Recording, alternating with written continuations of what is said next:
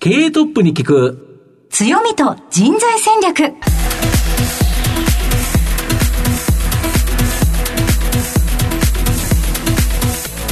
毎度相場の福の神こと藤本信之です。アシスタントの飯村美希です。経営トップに聞く強みと人材戦略。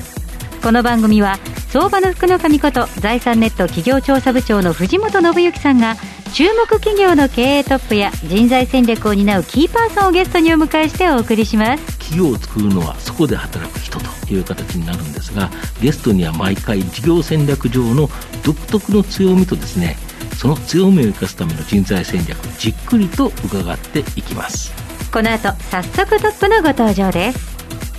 この番組は JAC リクルートメントの提供でお送りします。経営トップに聞く強みと人材戦略。経営トップに聞く強みと人材戦略。本日のゲストをご紹介します。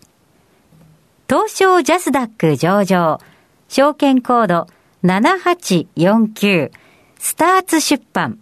代表取締役社長菊池修一さんにお越しいただきました菊池さんよろしくお願いいたします。えー、私北海道生まれの北海道育ち。えー、今年でスタート出版の社長19年目に入る菊池と申します。どうぞよろしくお願いいたします。よろしくお願いいたしますでは、菊池さん、早速なんですが、スターツ出版の事業内容のご紹介をお願いします。首都圏にいる女性の方は、まあ、大体の方がご存知だと思うんですけども、あの、雑誌でオズマガジンという雑誌をもう35年前から、はい、えー、出しておりまして、あと女性向けのウェブサイトでオズモールという女性向けのサービスを主に展開している中堅出版社です。えー、出版社なんですけども、まあ、オズモールはオズのプレミアム予約という予約サービスも展開しています。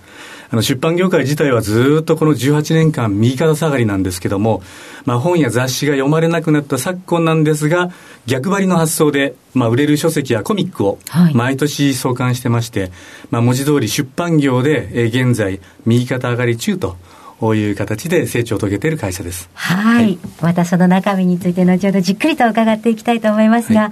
まずはトップは企業にとって大切な人材であり強みでございます。トップのお人柄に迫らせていただきたいと思いますので、しばし質問にお付き合いをお願いいたします。では、生年月日を教えてください。1960年4月22日です。現在おいくつでいらっしゃいますか ?61 になります。ご出身は北海道ということですが、は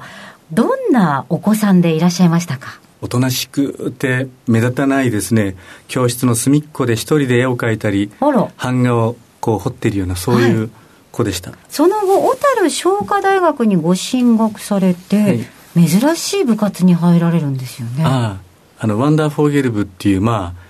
山岳部のような部ですよね、はい、ワンゲルっていう。はいはい。はい、え、すごい山に登るやつでした北海道の山は、まあ、ワンゲルっていうとなんかこう、ハイキング部みたいな最初イメージを持ってたんですけど、全く違って、はい、春夏秋冬、北海道のもう山をもうとにかく登りまくる。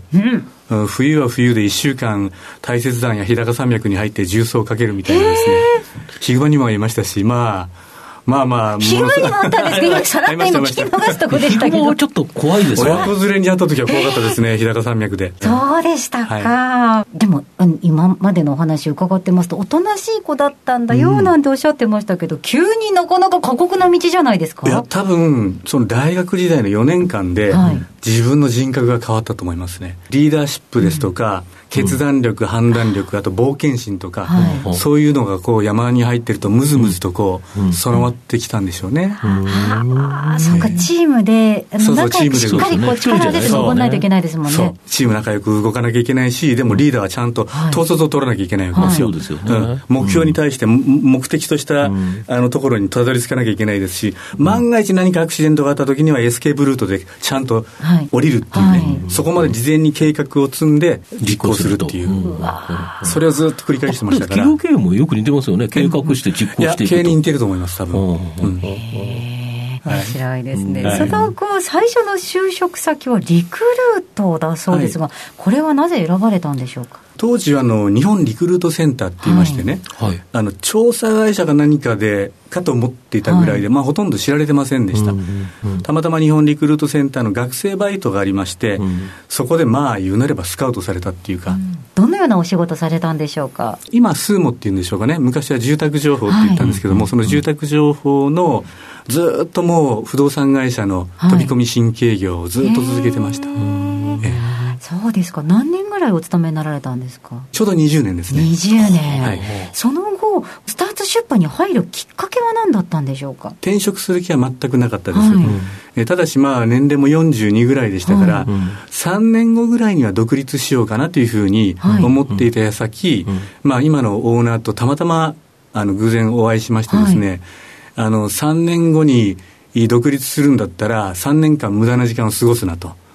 今すぐ独立しろと。で、君はどうせ3年間無駄な時間を過ごして、一人裸一貫でやるんだろうと。今、たまたま90人ぐらいの社員がいて、えー、そこを今すぐ社長になって、えー、自分で経営してみないかと。というふうに言われたんです。すごいグッときちゃいます、ね、いや、それはグッときました。転職する気は全くなかったですし、はい、うんでももしかしたらこういう人生は冒険だな、チャレンジだなと思って、はい、ただ、ずっとリクルートでやられてた方が、いきなり社長という形で入ってくるわけですよね、はい、なかなか馴染むの、ご苦労されたんじゃないですか？経営なんてやったこともないですしね、で入ってみたら、やっぱり出版業って、はい、全くまあ別な世界ですし、ですね、仕事も分からなければ、実は社員のみんなともなかなか馴染めない、はい、うん、やっぱりアウェイな気持ちで、どうやって仲良くしたらいいんだろうと。悩まれますよ、ね、それ悩みましたね、最初の半年は。な何か行動を起こされたんですか？みんなで仲良くなりたい。そのために、じゃあちょっとキャンプへ行こうと。急急です、急です、ね、いきなりその、熊に合いそうな登山に連れていくわけにいかないんで、私もあの、子供ができましたから、あの、うん、もう山はずっとやめてたんですけども、キャンプぐらいだったらいいんじゃないかと思って、はい、90人の社員とともにですね、うん、全員でキャンプに行って、で、それぞれあの、部署をまたいで、あんまり名前と顔知らないようなメンバー、5人ずつチームを作ってですね、えー、それであの、1泊2日のキャンプ生活っていうのをやりました。それでね、当時あの、料理の鉄人っていう番組があったんですよね。で、あの、このお題に対して、肉や野菜や魚で、えー、限られた時間内で料理を作るっていうのを、そのキャンプ場でやりまして。うん小型トラックを借りてね、30万円分ぐらいのこの野菜や肉や、その魚、どーんとこう、山のように積んで、はい、それでピーッとこう、ホイッスルを振 そうですよね。うん、食材取りに行くんですよ、ね、そう、食材取りに行ったところからね、ででもみんなやっぱり、クリエイティブな人間なんで、はい、5人集まって、すぐに仲良くなって、うん、あれこれ工夫して、美味しい料理作るんですよ。でそんなことをやると、やっぱり、盛り上がりますし、はい、で極めつきはね、やっぱり僕自身が、うん、うん、社長がまだ一番馴染んでなかったわけで、えー、たまたまね、あの、銀座の博品館に行きましたら、あの、スクリームっていうアメリカのそのホラー映画の,、はい、あの恐ろしい仮面とマントと、はい、大きなナタみたいなものを見つけましてね、はい、それをかぶって森の中から出てきてですね、うわーっともうみんなを追いかけ回して バカなことやるっていう。あの、肝試しのお化け役を買ってたわけですね。もう、もう夜中もみんなお酒も飲んでるし、キャンプファイアの周りでもそれ大盛り上がりやしてね。でもそこがスタートになって、やっぱりみんなと仲良くなれましたね。そうですよね、いや。とっても素敵なエピソード聞かせていただきました。ありがとうございます。さて、菊池さんの人となり、十分伝わりましたね。この後は組織の強みと人材戦略に迫っていきます。経営トップに聞く強みと人材戦略。本日のゲストは、東証ジャスダック上場、証券コード7849スターツ出版代表取締役社長菊池修一さんです。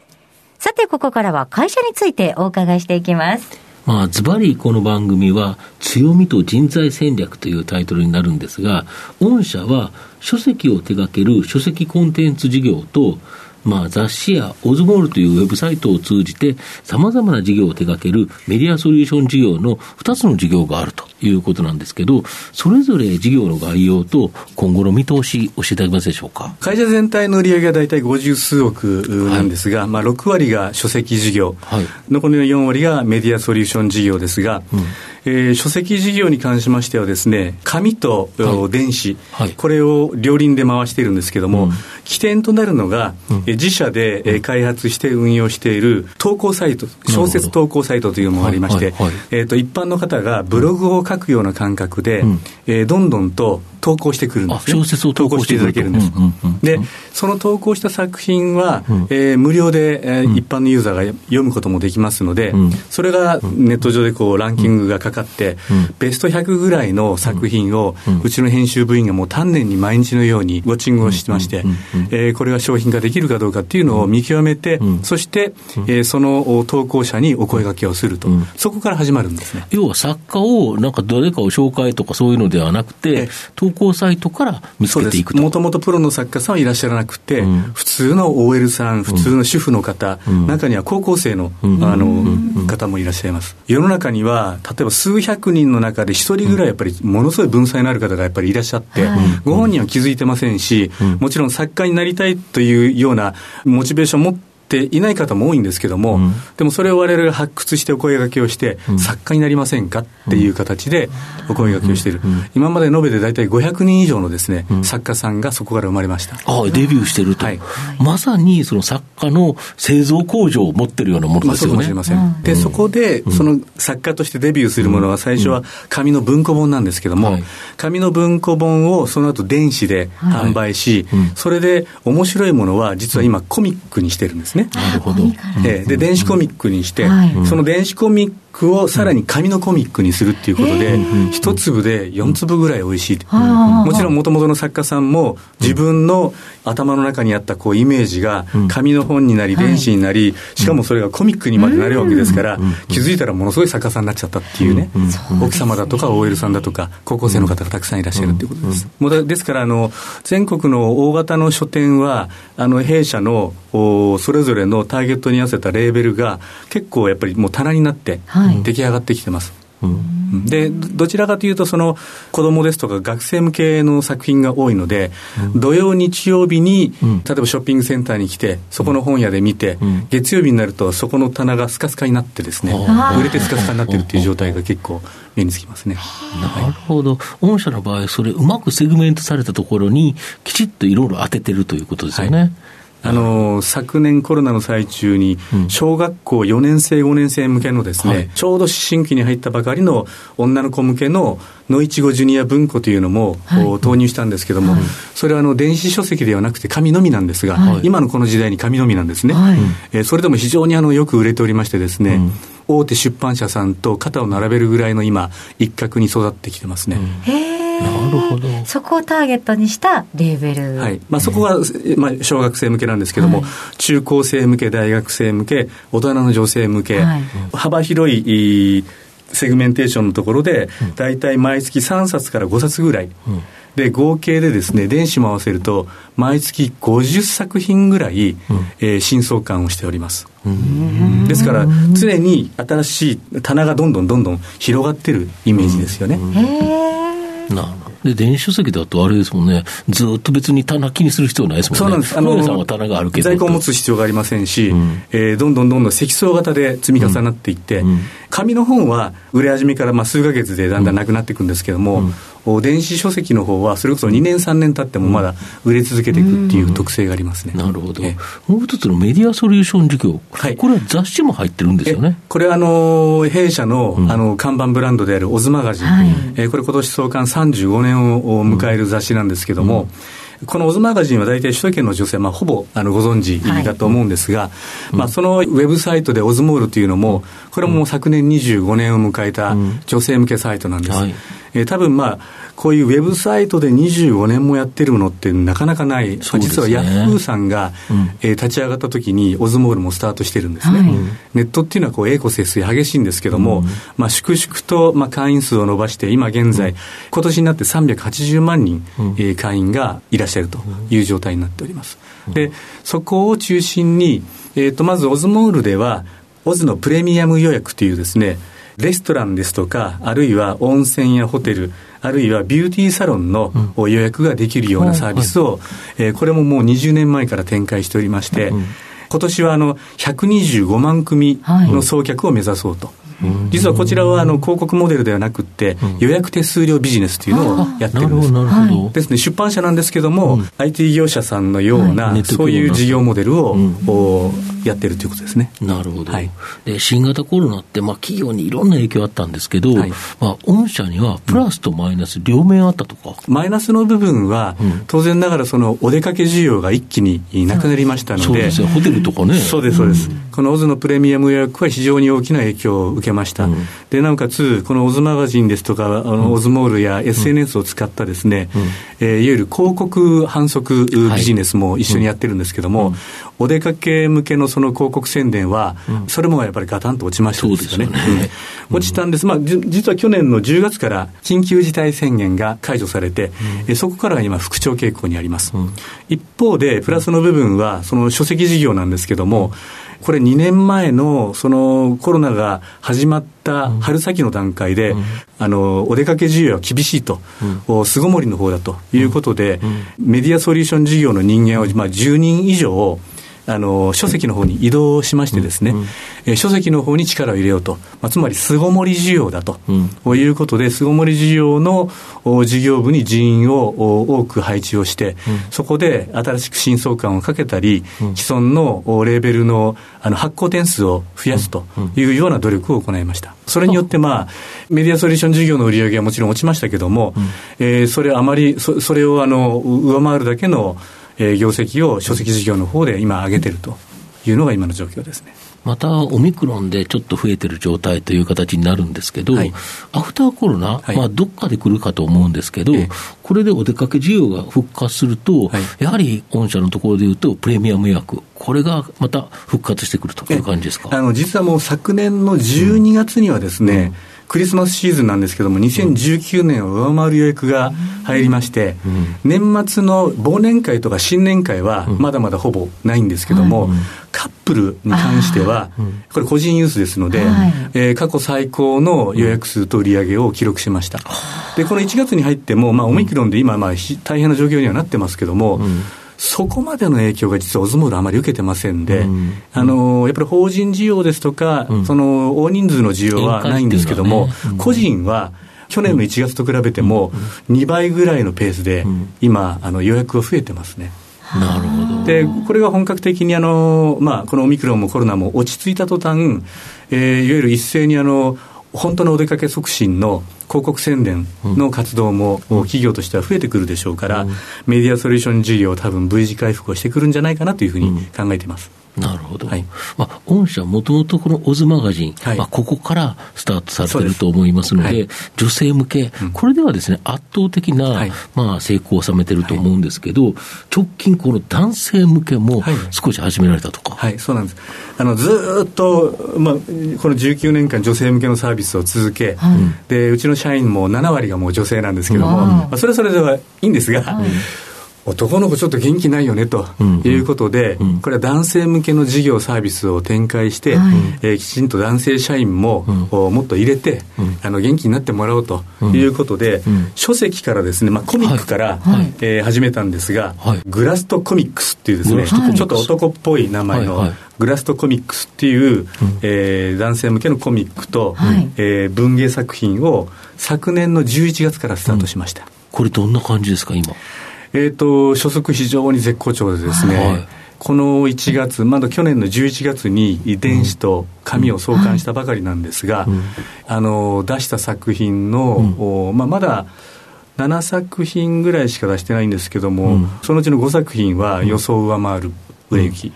を出してますね。これあれですよね、女性向けにはなんか強みがあるんだろうなと思うんですけど、男性向けも女性向けと同じような感覚でやってるんですか？弊社のですね、うん、その出版のやり方は、そのかなり緻密にマーケティングをしてますので、はいうん、そのターゲットに合わせて、うん、えー、担当チームがもう徹底的にその読者層を掘り下げたり、うん、えー、あるいはまあ競合他社さんを分析したりですね、うん、まあ、かなり実はマーケティングは緻密に現場の方でやってくれてるんです。でそれに合わせてやっぱり編集者は強力な情熱を持って、あの編集作業に当たりますんで、やっぱり作家さんや漫画家さんとですね、一体になって、今の感覚の読者の人たちに受けるような作り方っていうのをやっぱりきちんとこう、研究しながらやっぱり作っていきますので、成功の確率がやっぱり高いですよね。そっか。もともとデータとか活用して、ここ空いてて、これはニーズがあるだろうというところに、きちっとその作品を打ち込むということですか？その通りです。編集者の思いつきとか、編集者の、まあ、好きな思いで、私はこれやりますっていうことで、どうぞという形ではなくてですね、チームを組んで、このターゲットに対して、えー、絶対的に一等賞を取っていこうというやり方を取ってますんで。なるほど、はい、で今、スタート出版さんでは、何人ぐらい働いてられるんですか？えーと、合計で今、240名ぐらいになりました。ざっくりと何人が何やってるんですか、えっと、書籍に大体50名ほどい。まして、うん、メディアソリューション事業がプレミアム予約と、うん、マーケットソリューションという広告宣伝反則系で、合計140名おります。ここは人数多いんですね。で、この中に、いわゆるウェブ編集ですとか、エンジニアですとか、マーケッターもおりますので、まあ、出版社の中に、いわゆるウェブのそのエンジニアも、まあ、二十数名でしょうか。いるような構造になってます。だから普通の出版社とはだいぶ異なりますよね。ちょっと違いますね。そうですよね。はい、はあ、で、圧倒的にやっぱり女性が多いということですか？7割が女性です。7割が女性という形ですか？まあ、御社のビジネス上の一番の強みって社長考えられるのはどこだと思いますか？みんなが仲がいい。あ なるほど、うん、これはね19年前のみんなでキャンプ行って仲良くなった時の、はいその時の雰囲気が今でもずっとね、もっと強くなってそれはあれですよね、毎年まだやられてるんですよ、ね、毎年やってますよ。だからそれがものすごく拡大していってるっていうか、そうです、そうです。一番最初は社長が、まあ、脅かしただけそうです、そうです。もう今今は、あの、一番最初、19年前は私が第1回目の、あの、委員長やってましたけども、今もう若手が、あの、取り仕切って、い。かにしてみんなをもう盛り上げて、楽しんでもらうか、仲良くしてもらうかっていうことを企画してですね、あの、一泊二日の、あの、大イベントを組みますんで、僕は実はそれが楽しみで仕事してるみたいなところもあって、でもそういうことやるとね、みんな雰囲気良くなるし、仲良くなるし、仲良くなると絶対仕事にもね、いい成果あのプラスなるんですよ。でしかも違う部署の方をうまく組み合わせるんですよね。そうです、そうです、そうです。そうするとやっぱりあのなかなかやっぱり仕事って自分の仕事が正義で、うん、他の人の仕事ってあんまり自分には関係ないというふうに思うんですけども、そういう人と人とが仲が良くなるとですね、やっぱりあの興味も持つし、あるいは情報も今まで以上に広くなるし、ね、あるいは何か困った時に助けようっていう思いも働きますしね、実は親会社のスターズ自体が、もともとそういう文化を持ってまして、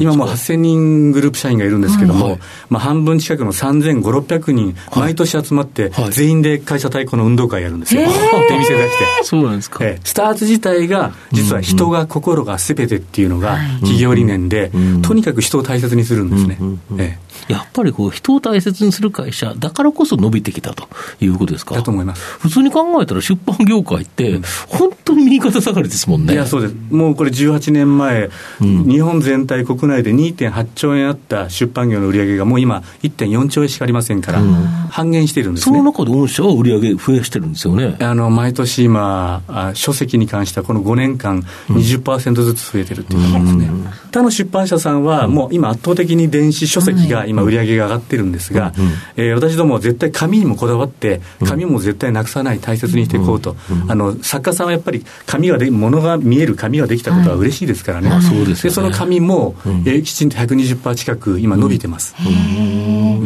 またさっきもそういえば、小学校1、2年生じゃなかなか電子書籍読めないですし、ね、そうですよね、スマホで渡されてなかったら、そうなんです、そうなんです。まずは紙のところで、それこそ図書館で読んだりとか、っていうのもありますよね。あのこの間ね、社員とランチをして、はい、あのお子さんがいる社員だったんですけども、うん、ちょうど小学校4年生ぐらいで、うん、えー、小学校でですね、実はうちのスタート出版の、この野一号文庫が、学校の中の図書館の貸し出しランキングに、スタート出版のこの野一号文庫が3冊も入ってて、はい、これママの会社だよねとかってね、ちょっと鼻高かったですとかって言ってました。ね。あと、御社、その200名の社員の方、はい、まあ、採用していくということだと思うんですけど、はい、採用ってどうしてるんですか、新卒とか、えー、中途採用とかはい、新卒はですね、毎年コンスタントに大体5名から10名ぐらい、うん、えー、まあ、多い年は15名ぐらい取りますけども、うん、中途採用も、うん。えー、大体同じぐらい同数取ってます、うん。はい、こういう方に来てほしい働いてほしいなんていう思いは理想の人材像なんかはあるんでしょうか？まずはまあうちの会社がもうそうなんですけども、やっぱり人柄のいい人。うん、はい、うん、で、二つ目が、えー、まあコミュニケーション能力の高い人なんですけども、うん、えー、3つ目やっぱりチームワークを大事にできる人ですね。俺が俺が私が私がじゃダメで、はい、えー、あの基本的にチームワークで動いてる会社なんで、そういう人に来てもらってます。はい、はい。なんだか山での経験がものすごくあるような。ああ、そうかもしれない。うんうん、山ではね、やっぱりそういう仲良くないとね、はい、やっぱりうまく行動できませんからね、うん、万が一の時に、はい、やっぱりこう結束ができないと、遭難しちゃいますもんね。そうですよね。確かに。はい、ありがとうございます。まあ、あと最後の質問になるんですけど、社長の愛読書のですね、まあ、この番組のリスナーに、まあ、おすすめの本、なんかありますか？えっ、と、三浦雄一郎さん。あの、はい、プロスキーヤーの冒険家の、あの方の書いたですね、私はなぜ80歳でエベレストを目指すのか。はいこれはですね、まあ、ただ僕が山好きっていうことだけじゃなくてですね、うん、えー、あの方、その、60歳の時に、うん、まあ大体今、それまでのその冒険とか、プロスキーをこう引退して、骨盤骨折を起こし、はい、2度の心臓手術をされたらしいんですけども、はい、その時に、その目標、80歳までに絶対エベレスト登ると。いう目標を立てて、うん、それで最終的に80歳までに3回エベレスト登ってるんですよね。でこれはもうエベレストだけじゃなくって、うん、えー、いくつになっても、自分の今までとは違う目標を持ってですねそれに対してもう着実にこう努力を重ねると、うん、本当にそれが実現できるし、うん、その過程とそれを成し得たことが自分の人生がものすごいこう、充実するんだっていうようなことを書いてまして、えー、実は私それを8年前に読んだんです。はいで、それまでは、まあ、さっきの学生時代のワンゲルは学生時代なんですけども、三、十、何年か山から遠ざかってたんですが、うん、これをね、もう一度やろうと。いうことで、8年前から実は妻と2人で登山を始めて、はい、で、登山から次はクライミングになってですね。登るんですか？クライミングとあの岸壁投法です、はい、まあ、ボルダリングとかもやりますし、で、今実はアルパインクライミングの世界に入りまして、実はあの、先週末も先々週末も私はもう、八ヶ岳の厳冬期の、あの、アルパインクライミングで、あの、アイスクライミングで頂上まで行ってきましたよ。いやー、すごい。すごいですね。もうそうするとね、あの、もちろん仕事も楽しいんですけども、仕事以上にプライベートも充実してるなるほど。はい。ということで、今日はたくさんの元気が出るお話いただきました。はい、ぜひ皆さんおすすめの書籍も手に取ってみてください。はい、ありがとうございます。今日のゲストは、東証ジャスダック上場、スターツ出版代表取締役社長、菊池修一さんにお越しいただきました。菊池さんありがとうございました。はい、ありがとうございました。ありがとうございました。経営トップに聞く強みと人材戦略それではここでお知らせです。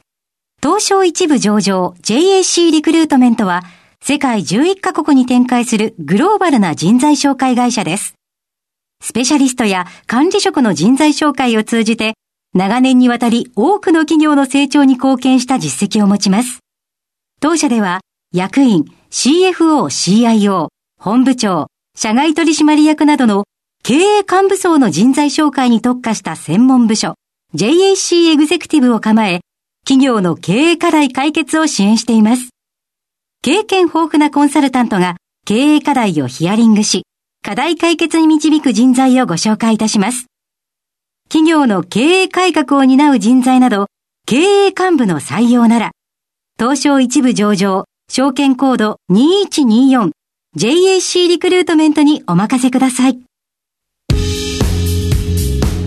お送りしてきました経営トップに聞く強みと人材戦略。そろそろお別れのお時間です。今日のゲストはスターツ出版代表取締役社長菊池修一さんでした。それではここまでのお相手は相場の福の神財産ネット企業調査部長の藤本信之と飯村美希でお送りしました。来週のこの時間まで。ほなまたお昼やで経営トップに聞く強みと人材戦略この番組は JAC リクルートメントの提供でお送りしました。